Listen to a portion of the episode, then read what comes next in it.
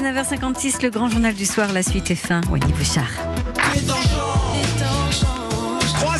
pour le Paris Saint-Germain. C'est une addition terrible pour le Real Madrid.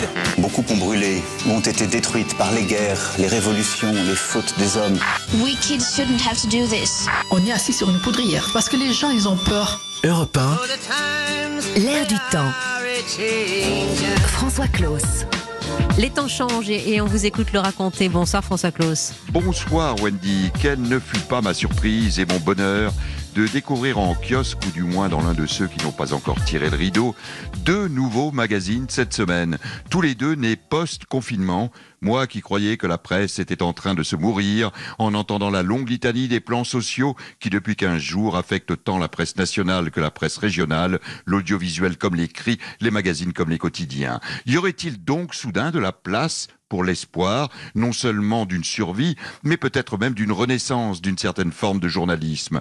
Le premier de ces magazines est un objet totalement incongru, de 40 cm de haut, 100 pages, une iconographie magistrale, un objet que l'on a immédiatement envie de feuilleter, et lorsqu'on l'a feuilleté, que l'on gardera à court sûr dans sa bibliothèque. Cela s'appelle Légende, c'est vendu au prix d'un livre, 20 euros, mais on en a pour son argent. Et son créateur n'en est pas à son premier coup de maître, Eric Fotorino, ancien directeur du Monde, à qui l'on doit les trimestriels Zadig et America, et surtout la singulière réussite de l'hebdomadaire 1, un journal qui se replie en quatre pages et qui chaque semaine traite d'un thème d'un seul, mais sous tous ses angles.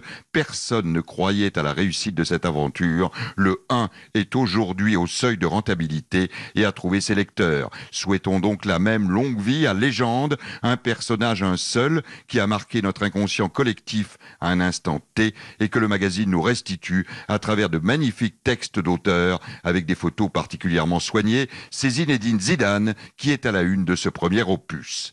La deuxième belle surprise, Wendy, émane d'un autre créateur de presse à qui l'on ne prédisait guère d'avenir non plus lorsqu'il lança ses projets et qui est aujourd'hui pourtant à la tête d'un véritable empire de presse totalement rentable. Franck qui nous offrit successivement So Film, Society et qui nous propose aujourd'hui So Good, le magazine qui met en couverture des inconnus qui changent le monde, qui décrypte des initiatives qui le rendront meilleur. Un journal totalement responsable, sans film plastique, sans colle, totalement financé par une plateforme participative, Ulule, qui se targue déjà de 15 000 abonnés. So Good et Légende nous offrent deux nouveaux modèles de presse qui s'affranchissent de la surpuissance publicitaire, celle-là même qui oblige aujourd'hui l'équipe, le Parisien, RMC, BFM à licencier massivement. Paradoxe de ce moment si particulier où nous n'avons jamais eu autant besoin d'informations et où la presse n'a jamais semblé aussi moribonde. So Good et Légende nous apportent peut-être un début de réponse, deux formats hors normes qui redonnent vie à deux des moteurs de l'information et de la presse que le digital et le tout numérique ont tué, le temps celui d'écrire et de lire, et la quête de sens dans un monde qui n'en a plus guère.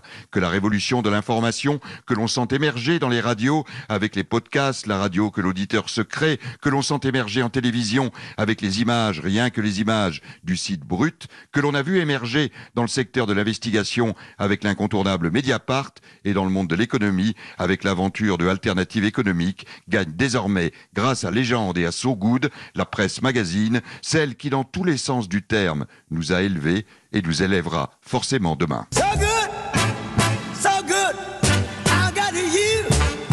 Merci François Claus pour euh, votre humeur du moment.